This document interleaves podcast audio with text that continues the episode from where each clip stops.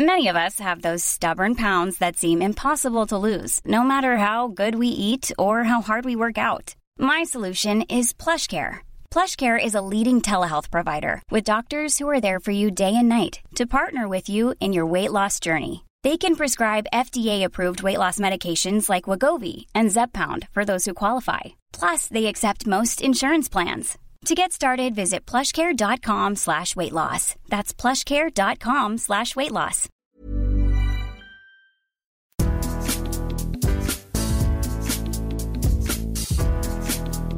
Bonjour à tous, je suis Martin Mosnier, journaliste à Eurosport et bienvenue dans Mercredi Mercato. Fan de Pierre Corneille, dont on retrouve l'héritage dans ses articles, il est aussi un fervent admirateur d'Edith Piaf. Tombé du nid pour venir à Eurosport il y a quelques temps, il goûte aujourd'hui à son heure de gloire pour Mercredi Mercato. Neveu de Pierre Lègle, et ça pour le coup c'est vrai. Bien sûr. Ouais, ça c'est vrai. Il n'est curieusement pas fan des Canaries, mais du football en général. Mais pour jouer régulièrement au foot avec lui, on ne peut pas dire que le football soit fan de lui. Aujourd'hui, il prend son envol et on est fier de lui. Comment ça va, Arthur Merle Écoute, j'allais dire que ça va très bien. Ouais, J'étais ouais, à la base ouais, très bah content oui, d'être bah ici oui, avec toi, sûr, mais cette sûr. présentation pour euh, poursuivre dans la métaphore me fait battre de l'aile. Ah, pas mal, pas on, va, mal. on va essayer de s'en relever. Pas mal, pas mal. Pierre Lègle, tu te souviens quand même? Bien sûr, je m'en souviens. La plus célèbre brosse de l'histoire du football. Derrière Raphaël Brosse.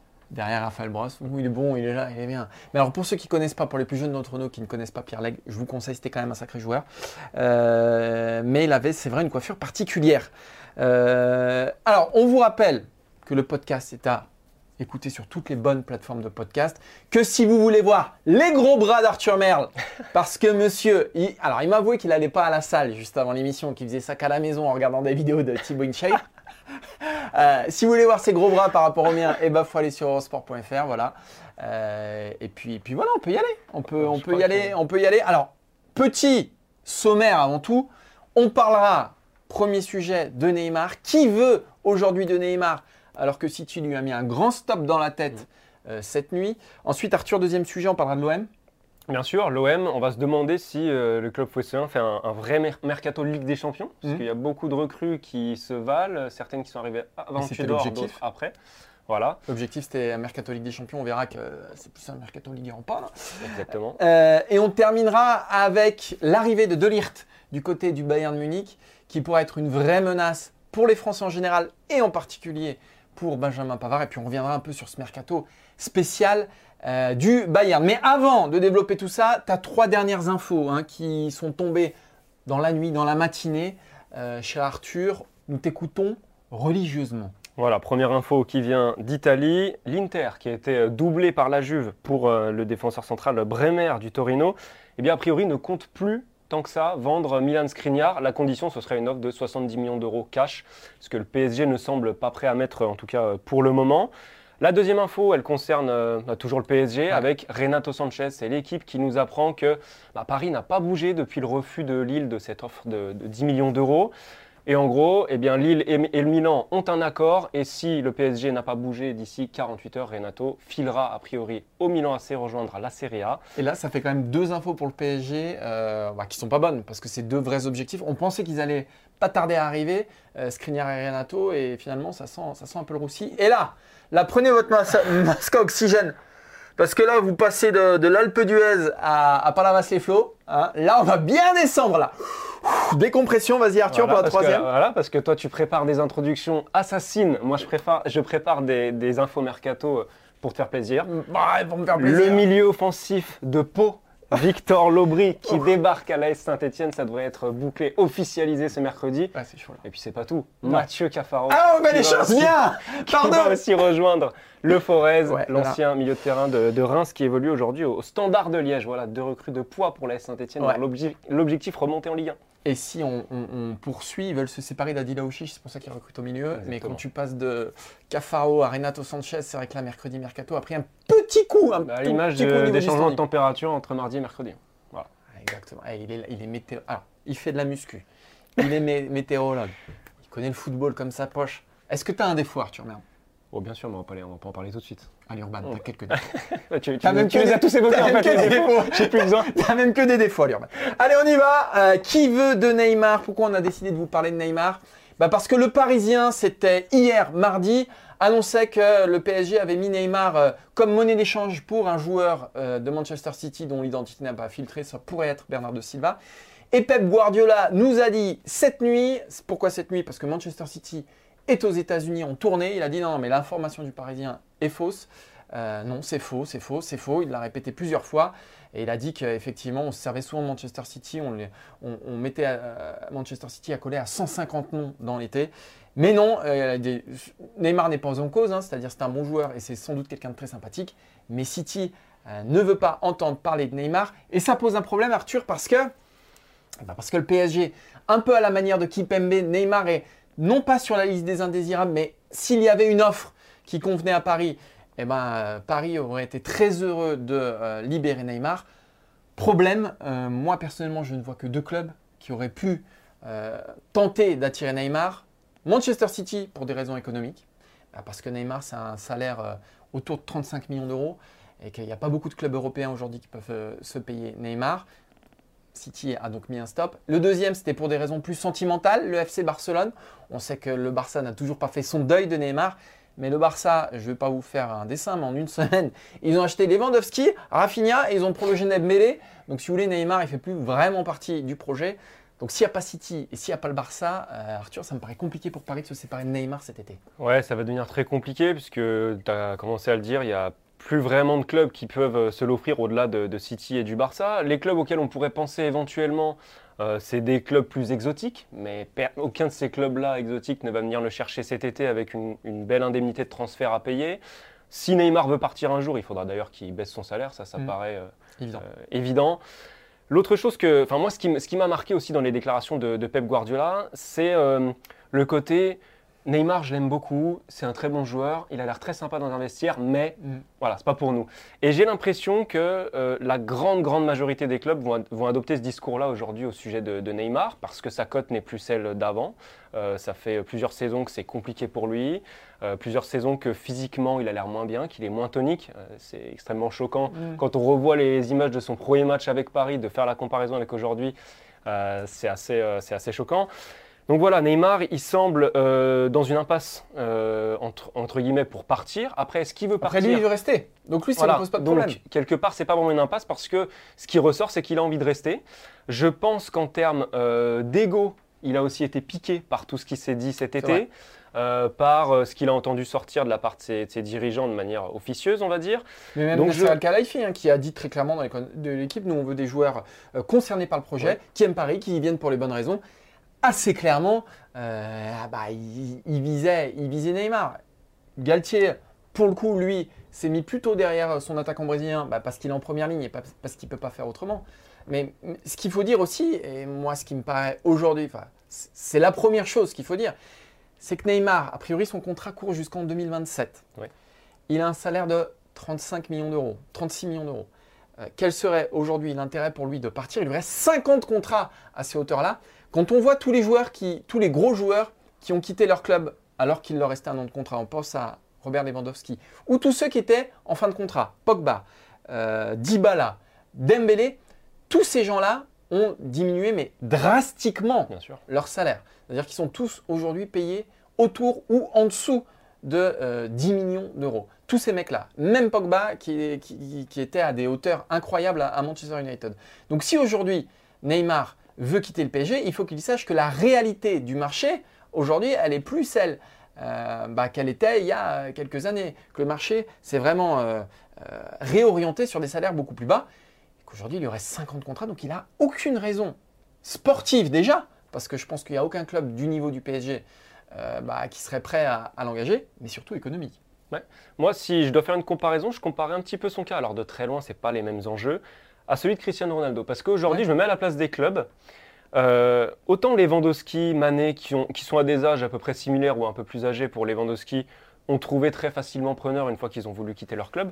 Autant Neymar, c'est très compliqué parce qu'aujourd'hui, quel entraîneur veut d'un joueur qui déjà coûte aussi cher à son club mhm. et qui, en plus, donc c'est là la, comparaison avec Ronaldo, euh, a autant d'impact dans un collectif, c'est-à-dire qu'il faut tout reconstruire autour de ces joueurs-là. Ce pas des joueurs comme Mané que vous pouvez venir ajouter mhm. euh, très facilement à un collectif. Donc moi, pour moi, c'est ça qui pose quand même énormément de problèmes. Après, si on veut se projeter sur des choses un peu plus positives, sur, sur la suite pour Neymar, là, on a vu la première composition du, PSG avec Neymar sous Christophe Galtier. Donc, il est aux côtés de Kylian Mbappé avec Lionel Messi en soutien. Je pense que Neymar va pouvoir évoluer peut-être un peu plus près du but cette saison ce qui, va, ce qui est peut-être en adéquation avec euh, sa légère baisse physique quand même depuis quelques saisons. Et c'est cohérent par rapport à ce qui, euh, au rôle qui est le sien au Brésil aussi, où de plus en plus il joue très axial, soit en pointe en faux neuf, soit en soutien d'un attaquant de pointe, mais de moins en moins sur le côté.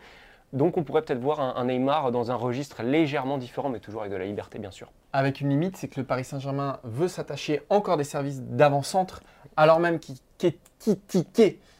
pas facile à dire, euh, a déjà signé. Donc l'idée quand même de Galtier, il l'a dit je crois dans une interview à l'équipe cette semaine, c'était quand même d'associer Mbappé à un avant-centre. Euh, dans ce cas-là, où on met Neymar, c'est un peu plus compliqué. Euh, donc de toute façon, il faudra, il faudra trouver une place. Mais ce qui est certain, c'est quand même que Galtier l'a plutôt brossé dans le sens du poil, Neymar, alors qu'il a été challengé par les journalistes sur, sur la question du Brésilien. Mm. Galtier veut le mettre de son côté. de toute façon, je pense qu'il n'a pas le choix parce que comme on a dit avant, Neymar aura du mal à trouver une porte de sortie. Et de toute façon, il veut aller fermer la porte et c'est lui qui a les clés. Donc, euh, donc je vois pas comment il pourrait aller ailleurs cet été. Donc qui veut Neymar? Pas grand monde et même lui ne veut pas s'en aller. Donc pour moi, le dossier est bouclé. Oui, bien sûr. Moi, je, pense que c'est réglé. On passe à Marseille, euh, cher Arthur Avec plaisir. Euh, on passe à Marseille avec bah, l'OM qui a pas encore officialisé Jonathan Klaus, mais ça devrait le faire. Euh, il, était, il était à Marseille, je crois, dès hier. Euh, Marseille qui en revanche a euh, présenté ses recrues. Donc Samuel Gigot, Chancel Mbemba et Isaac Touré, trois défenseurs centraux. Pour l'instant, ce sont les seuls recrues de l'OM. Louis Suarez qui a été annoncé l'accord. Voilà, mais ce n'est pas encore, encore officiel. Présenté, bien sûr. tout comme Blanco, le gardien bah, qui sera la doublure, qui remplace Mandanda. Euh, du côté de, l'Olympique de Marseille. Bref, on va se poser une question parce que les contours du mercato marseillais sont quand même de plus en plus nets. Arthur, je vais te poser la question claire et nette. Marseille voulait un recrutement Ligue des Champions parce qu'on sait qu'ils vont retrouver la C1 cette année. Est-ce que c'est un recrutement C1 alors, je vais, te, répondre par des chiffres d'abord, qui vont être euh, une, bonne illustration. Mhm. Euh, parmi les recrues, j'ai même, même visé large. Hein. J'ai pris les recrues dont ils ont levé les options d'achat, donc Milik, Under, Paolo Lopez, etc. C'est sympa. Je suis très sympa. parmi toutes les nouvelles recrues et ces options d'achat levées, vous avez Chancel Memba, 26 matchs de Ligue des Champions, et Arkadiusz Milik, 19 matchs de Ligue des Champions, Cengiz Under, 11 matchs de Ligue des Champions.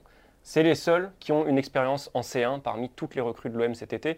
Je pense que la première réponse, elle est là. Euh, L'OM parmi les, cibles qui ne sont pas encore arrivées, c'est-à-dire Jonathan Klaus, hum. euh, même Jordan Verretou, on parlait de Tavares aussi. Euh, tous ces mecs-là n'ont jamais joué un match de Ligue des Champions. Voilà, donc ça fait une expérience euh, très limitée. Alors il y a des matchs de Ligue Europa, mais la Ligue Europa, c'est pas la Ligue des Champions. Euh, ça donne l'impression d'un effectif, on en parlait un petit peu avant, qui est très homogène. Exactement. Avec, avec très peu de têtes qui dépassent. Tu parlais de, de Payet, il y, a, Gerson également, Gendouzi, des joueurs voilà, comme ça qui individuellement sont au-dessus quand même de la, de la mêlée. Mais globalement, on est sur un effectif qui n'est pas clinquant sur le papier. Après, moi, ce que j'aime dans cette construction d'effectifs, c'est que les profils sont extrêmement ciblés. C'est-à-dire que euh, la justification pour Luis Suarez, c'était que Igor Tudor avait besoin d'un attaquant qui fasse beaucoup de courses, qui vienne au pressing. Il a besoin de ça dans son système en 3-4-3 qu'il mettait en place à, à l'Ilias Véron et qu'il va répéter ici. Qui dit 3-4-3 dit aussi des pistons qui auront un rôle très important, mmh. d'où Jonathan Klaus, d'où euh, Lazovic, j'espère que j'écorche pas son nom, euh, qui est une piste très sérieuse a priori pour le, pour le couloir gauche. Lazovic et Klaus, c'est des joueurs qui auront beaucoup, de mal, beaucoup plus de mal à jouer dans un système à 4. Donc ça veut dire que l'idée est très précise. C'est très carré euh, ce processus de recrutement de l'OM. C'est pas clinquant, mais au moins c'est très carré mmh. sous la houlette de, Longoria, bien sûr. C'est vrai qu'on pouvait reprocher à un moment à l'OM de saisir des opportunités. Moi, je pense à Luis Enrique qui est venu. On ne sait pas trop pourquoi il est venu. Il est reparti.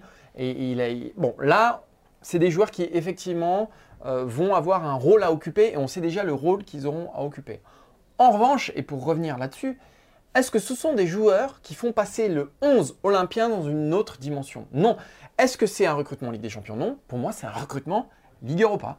Euh, voilà. Ce, ne sont pas des joueurs qui vont.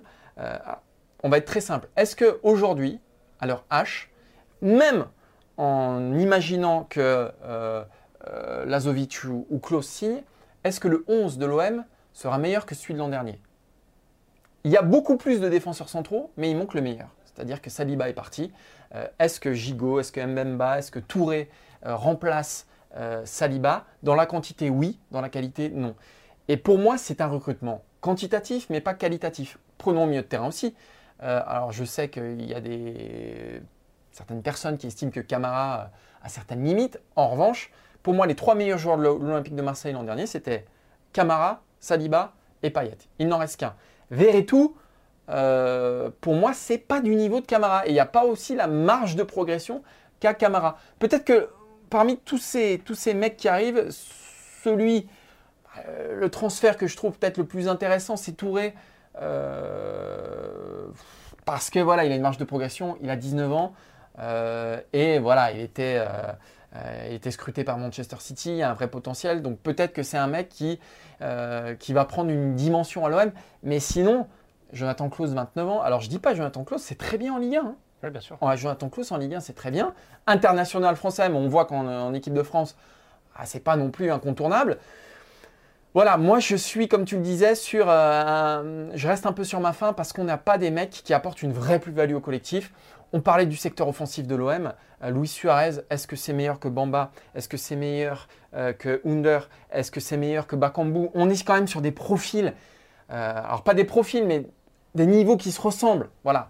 Euh, en défense, c'est pareil, il y a six défenseurs centraux, il n'y en a pas un qui sort du lot. Donc euh, voilà, j'ai peur qu'en euh, Ligue des Champions, ce soit un peu juste. Ouais, et puis, alors, c'est peut-être un peu sévère, mais c'est presque au-delà de, la Ligue des Champions, dans le sens où Samuel Gigot, il n'a pas de référence dans un top championnat européen. C'était surtout le Spartak Moscou.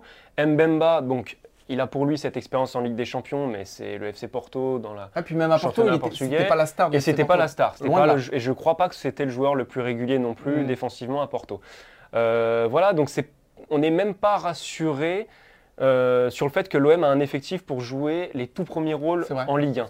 Alors après, peut-être que dans deux mois, on nous dira, vous voyez. Bah, c'est vrai que quand on voit la casette et Tolisso à l'Olympique bah, C'est ça, c'est là où j'allais en venir, c'est que euh, à l'échelle déjà européenne, il y a pas mal d'équipes qui font des, des mercatos plutôt intelligents, euh, en Angleterre, etc., mais avec plus de moyens. Mais si on veut comparer ce qui est comparable, l'OL, effectivement, bah, la comparaison fait très mal à, Marseille parce que Tolisso, champion du monde, expérience en Ligue des Champions, la casette, une certaine expérience aussi. Ah putain, un joueur du Bayern. Fico qui va arriver, qui a une grosse expérience Ligue des Champions avec l'Ajax Amsterdam. Bah, L'OL s'est armé comme s'il allait jouer, en tout cas qualitativement plus que quantitativement, comme s'il allait jouer euh, la prochaine Ligue des Champions. Donc c'est ça qui fait un petit peu mal euh, euh, à l'OM. Après, on est sur deux logiques différentes. On a le qualitatif du côté de, de l'Olympique Lyonnais, qui en plus n'a pas perdu de force vive, je veux dire essentielle jusqu'ici. Alors peut-être que Paqueta s'en ira, qu'on dira autre chose à ce moment-là. L'OM qui a perdu des forces vives, encore une fois, un Camara, euh, Saliba, c'est l'épine dorsale hein, de, l'OM qui a terminé deuxième, et qui en plus se renforce avec des profils qui, pour le moment, alors on espère qu'ils nous feront mentir hein, pour les Marseillais, mais qui, pour le moment, bah, ne garantissent pas un 11, euh, bah, un meilleur 11. Quoi. Et dernière chose. Conclu, je t'en prie, je t'en prie. Je crois qu'ils sont à 55, 57 millions d'euros de dépenses quand même, Marseille, sur le mercato. Donc, euh, pour des joueurs où il n'y a pas de tête qui ressort, ça fait, ça fait un certain montant. Et encore une fois, pour essayer la comparaison avec l'OL, c'est beaucoup plus que Lyon. Donc, Marseille n'a pas un budget pour faire une grosse folie euh, sur, euh, sur cette fin de, mercato non plus. Peut-être qu'on comprend un peu mieux pourquoi Sampaoli a claqué la porte. Exactement. C'était un signe annonçateur peut-être d'un mercato. Non pas décevant, mais euh, on aurait pu attendre mieux pour un, pour un club qui retrouve la Ligue des Champions. On va terminer avec un club qui lui est tout le temps Ligue des Champions. C'est pas un sujet. Hein, la, qualification Ligue des Champions, c'est pas un sujet. Généralement, ils vont en plus plutôt loin quand ils ne la gagnent pas. c'est le Bayern Munich qui a annoncé le transfert de Mathias de Liert. Mathis de Liert Mathis. Mathis, pas Mathias. Mathis de Lirt euh, pour alors 67, mais si on inclut les bonus, ça peut monter jusqu'à 80 millions d'euros quand même hein, pour le défenseur de, l'Ajax d'Amsterdam, euh, de, la Juventus Turin formé à, l'Ajax d'Amsterdam, le défenseur des, Pays-Bas. 80 euh, millions d'euros bonus compris pour un défenseur central. et c'est le Bayern Munich qui continue de construire sa défense centrale on sait qu'ils ont perdu bah, énormément depuis quelques années. Euh, Boateng, Hummels. Euh, à la bas, évidemment. Évidemment, à la bas, que j'avais oublié. Et c'est un secteur, qui a explosé du côté du, du Bayern Munich. C'est simple, sur les quatre dernières années, les trois plus gros transferts du Bayern Munich chaque été, c'est un défenseur central. Il y a eu Lucas Hernandez pour 80 millions d'euros, il y a eu Upamecano pour euh, 40. Oui, c'était euh, une grosse quarantaine. une grosse quarantaine de millions d'euros, et, euh, et de Lirt, donc cet été. Ça dit quoi? Bah, Ça dit que le secteur en chantier, malgré le départ de euh, Robert Lewandowski, eh ben, ça reste cette défense centrale. Une défense centrale, le plus souvent à 3 l'an dernier, qui était composée essentiellement de Français, Upamecano, Hernandez et Pavard. Ça dit quoi? Ça dit que cette arrivée de Lirt risque de mettre en péril aussi l'avenir de Benjamin Pavard du côté euh, du Bayern Munich. D'autant que s'il fallait, euh, bah, si Benjamin Pavard se disait bah, peut-être qu'il me mettra piston droit, ce qu'il n'espère pas, Benjamin Pavard, pour en avoir beaucoup parlé avec lui, euh, il veut se fixer dans l'axe. Bah, Il y a Mazraoui qui est arrivé aussi. Donc de toute façon, euh, que ce soit à droite ou dans l'axe, la place de Pavard est assez clairement mise en danger. Sky Sport annonce que Pavard pourrait quitter le Bayern Munich. Euh, ça sent le roussi quand même pour lui avec, avec cette arrivée de Delirte. Ouais, ça sent le roussi et pas que pour lui d'ailleurs. Euh, alors, vrai. Pavard sur le départ, je crois que le Bayern veut en, en- en réclamer 35 millions d'euros, en gros son prix d'achat. Et ce qui n'est pas énorme pour un joueur qui a quand même, bah, qui était central quand même dans- avec Nagelsmann. Et, et dans un marché du défenseur central qui est extrêmement Ouais, prisé. On voit tous les clubs qui se battent Chelsea. pour les mêmes joueurs. Mm. Euh, Koundé, euh, bon, Koulibaly était presque sorti des débats avant Ouais. de s- s- signer à Chelsea. Il y a très peu de défenseurs comme ça euh, qui sont disputés entre, entre les clubs, donc c'est un de marché. Kimpembe aussi. Il y a l'Atletico qui cherche un défenseur central. C'est un mercato de défenseurs centraux. de Voilà, façon. et donc c'est un mercato dans lequel vous pouvez facilement faire grimper quand même les Mm. prix pour ce, pour ce genre de, de joueurs. Il y a aussi euh, Tanguy Kouassi au Bayern, qui avait été recruté au PSG. Je crois qu'il a 20 ans aujourd'hui. Bon, lui, il va devoir faire ses valises. Ouais, lui, à un moment. Euh, je, je sais que tu n'es pas fan du profil, mais euh, Niklas Zoule a déjà Ouais. plié bagage pour Le tank. Dortmund. Le tank J'en ai même pas parlé de, de Zoula, effectivement. Mais c'est vrai que. qui avait sa place dans la rotation. Ah, il avait eu- été gêné par des blessures aussi, mais bref, il a, il, il a rejoint Dortmund, donc ça fait euh, pas mal de mouvements. Et effectivement, c'est pas très rassurant pour Benjamin Pavard parce que Upamecano, il avait été ramené par euh, Nagelsmann, Mm. donc on- on- il l'avait sous ses ordres à Leipzig, donc on, on sait très bien qu'il va vouloir le faire progresser et le- lui faire franchir un cap après cette première saison un petit peu en dents de scie. Euh, de bah, c'est aussi une, une recrue euh, Nagelsmann, bien évidemment. Ouais, parce Pavard, ce n'est pas une recrue Nagelsmann.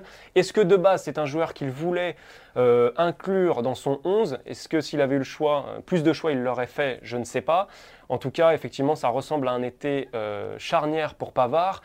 Et tous ces mouvements autour des défenseurs centraux au Bayern confirment deux tendances dont tu as déjà commencé à parler. C'est que le Bayern met de plus en plus d'argent sur le marché des transferts. vrai. Là, ils sont sur le point d'exploser leur, euh, leur, euh, leur budget d'achat. euh, Enfin, ils vont voilà, battre leur record d'achat sur un mercato.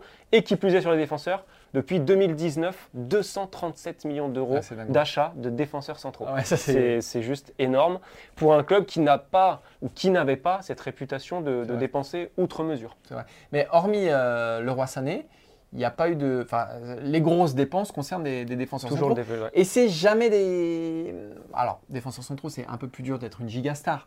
Mais bon, euh, De Ligt, on ne peut pas dire que son aventure à la Juve soit absolument sensationnelle.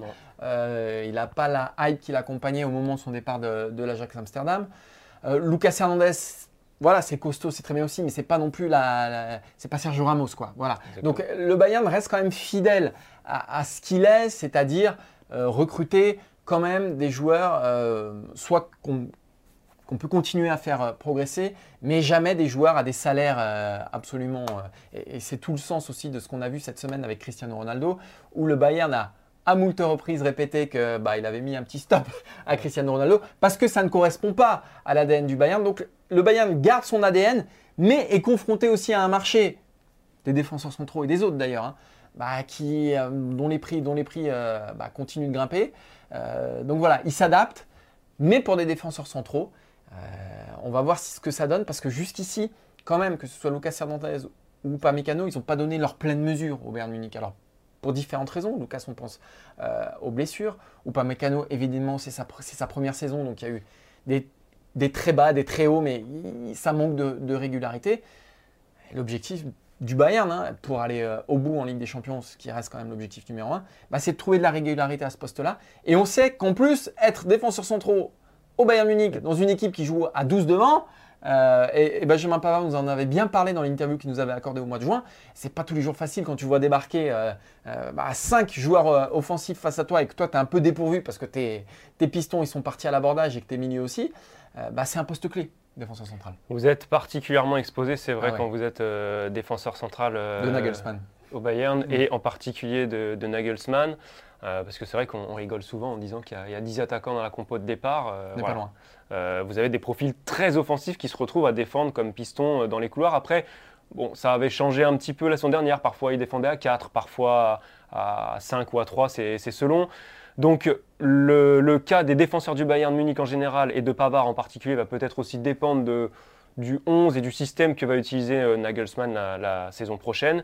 Mais voilà, si on veut conclure sur le, le mercato global du Bayern, c'est vrai que ça reste quelque chose de très sérieux quand même. Ouais.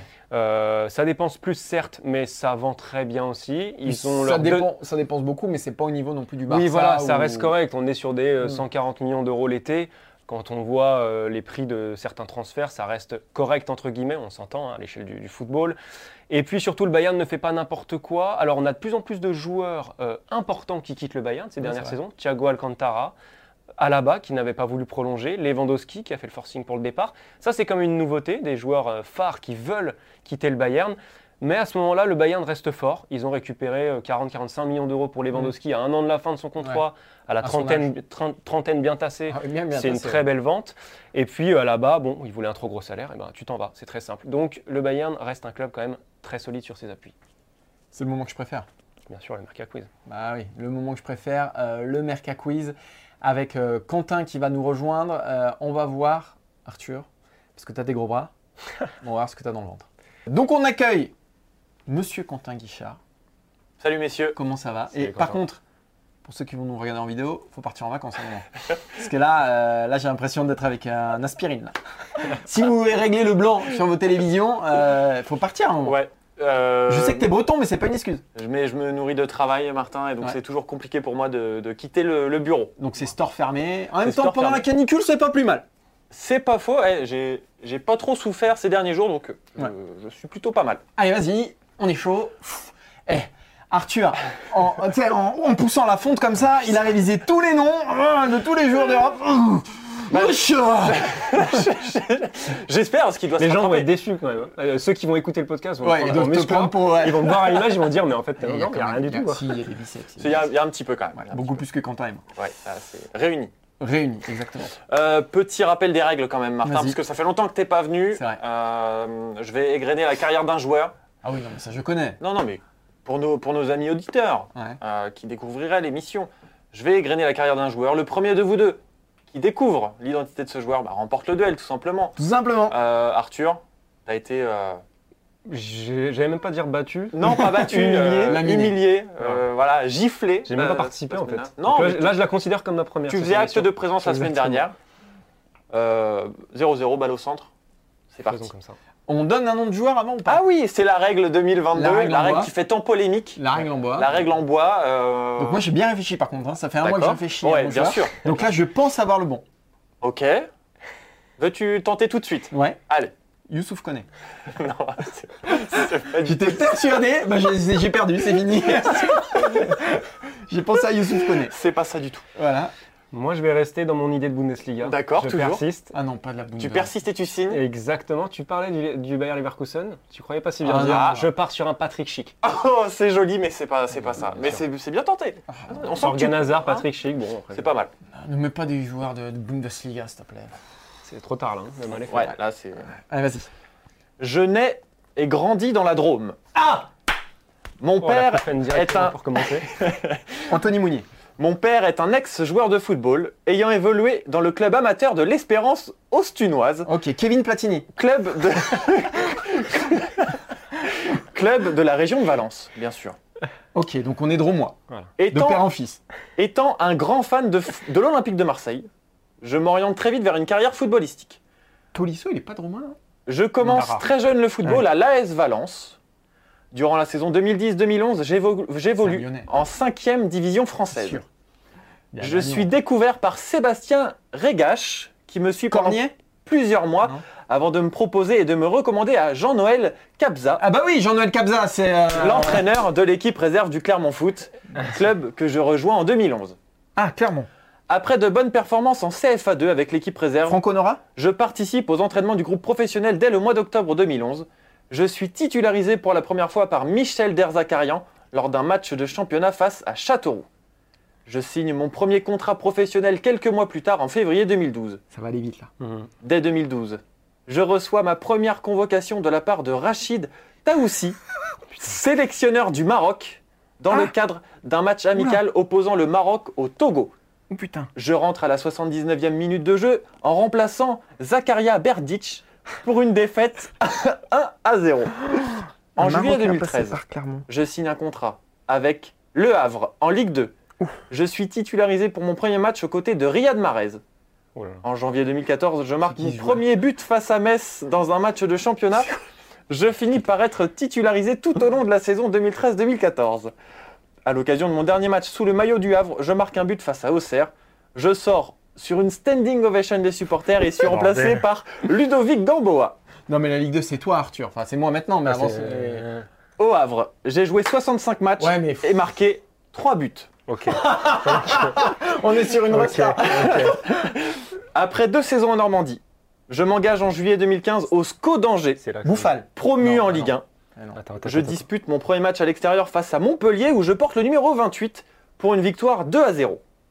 En septembre 2015, je marque mon premier but sur une passe latéral, décisive non de Billy Ketkeo Fomfon face à Lorient. Au match retour, je marque un autre but face à la même équipe en mai Mais 2016. oui, c'est le latéral. Je joue mon dernier match sous les couleurs du SCO. Il part en Quelques non semaines plus tard, je signe à Wolverhampton. Putain mais Ah, Ait Ah oui. En championship, non. Je joue mon premier match officiel face à Newcastle en portant le numéro 27, très apprécié par l'entraîneur Nuno Espirito Santo. Je joue littéralement tous les matchs en tant que titulaire. Je marque mon premier but face à Mais Burton attends, Albion. mais il, est quel poste Attends, on est où là Dès la on est là, on est en, on est en 2016 là. On est à Newcastle. Ah on ouais, est, mais non, on est à 2016. Wolverhampton. Il a, à il a débuté contre. Faut suivre. Il a débuté contre Newcastle. Attends, un Marocain. Dès la Saïs euh, Oui, Ah, oui, Romain Romain Saïs. Bien sûr. Ah oui. Bien sûr, Romain Saïs, Oh bravo. Arthur. Bravo Arthur. Ça a été laborieux. Eh, moi je cherche Ait un attaquant, Nouri. mais il est pas du tout. Bah, bien sûr que Mais non, il est pas en plus, il a, il a 20 ans, quoi. Bah, Ah ouais, là, c'est euh, c'est donc euh, Romain Saïs. Moi j'étais sur Ait Nouri aussi au début. Mm. Euh, après, il commence en 2011. euh, le franco, franco marocain. Capitaine du Maroc. Ok, Romain Saïs. Romain Saïs, ouais, mais là c'était. ouais, C'était Ah, le Havre, Clermont, le Havre, j'avais Le pas Havre. Clermont, on n'avait pas. Non. Ah non, pas du tout. Moi j'étais sur Franco Nora, tu vois. Écoute, euh, C'est un échec. Voilà. mais on C'est l'embrasse, échec. Franco Nora. On l'embrasse, on aime beaucoup Franco On, a- on l'aime beaucoup. C'est un super joueur qui fait gagner plein de matchs à MPG. Oui. C'est- Il serait temps que t'en gagnes d'ailleurs. euh. Ouais, t'es pas dans les bonnes ligues pour me voir gagner parce que j'ai Ah, plusieurs titres. J'ai plusieurs titres à mon Bien actif. sûr, mais bien sûr, si tu joues avec ta petite sœur et ton neveu de 6 mois, évidemment, tu Non, peux gagner avec des des titres. personnes très sérieuses que Non, tu connais en non, plus. non. Voilà, voilà. Rien On de met sérieux les- dans tout ça. Si tu gagnes, c'est forcément pas sérieux. Merci Quentin. Bien, merci à Je toi. fais pas la même Martin. chose à Arthur parce que sinon il en Quel connaît sympa. une. Merci à, à celui qu'on surnomme la brindille. Adrien Yo. Adrien Yo, bien Ouais. sûr. Heureusement que le, sou- le vent ne souffle pas trop en ce moment, sinon on le retrouverait, euh, on le retrouverait plus. À, à perpète. à perpète, exactement. Merci à tous de nous avoir écoutés pour ce nouveau numéro de Mercredi Mercato. On se retrouve la semaine prochaine et je ne sais pas avec qui, mais je crois qu'il y aura. Pas avec moi, donc t'auras peut-être une chance de gagner mercredi mercato, du- euh, le, le Merca Quiz du coup. Mais non, parce que je serai pas là, moi je serai en vacances. Ah, Et donc, voilà, euh, si tu veux, là tu voulais me cacher, mais moi je suis en vacances. pas. Tranquillement à l'île d'Oléron, j'écouterai Mercredi Mercato. Oh, Petite huître, tu sais te faire plaisir, Non, toi, je tu ne te refuses rien. petite huître, là, tac, tac. Attention, attention au couteau quand tu ouvres les huîtres. Ah, hein. ça, toujours, toujours positionné comme chaud. ça. Ça c'est chaud. Mais je mets un petit Non, chiffon. attention aux huîtres tout court. hein. Attention aux huîtres. Les huîtres de l'île d'Oléron, tu peux les yeux fermés. Ça, c'est quoi? C'est de la OC, ça? Bah, bah évidemment, Bien attends, t'es à Oléron là. Non, mais t'es à Oléron, t'es pas n'importe où. Pas n'importe où. Donc rendez-vous la semaine prochaine, moi je vous écouterai avec une petite huître dans la main. Euh, et puis bah voilà, c'est tout, à la semaine prochaine, bisous bisous, ciao Ciao Salut tout le monde.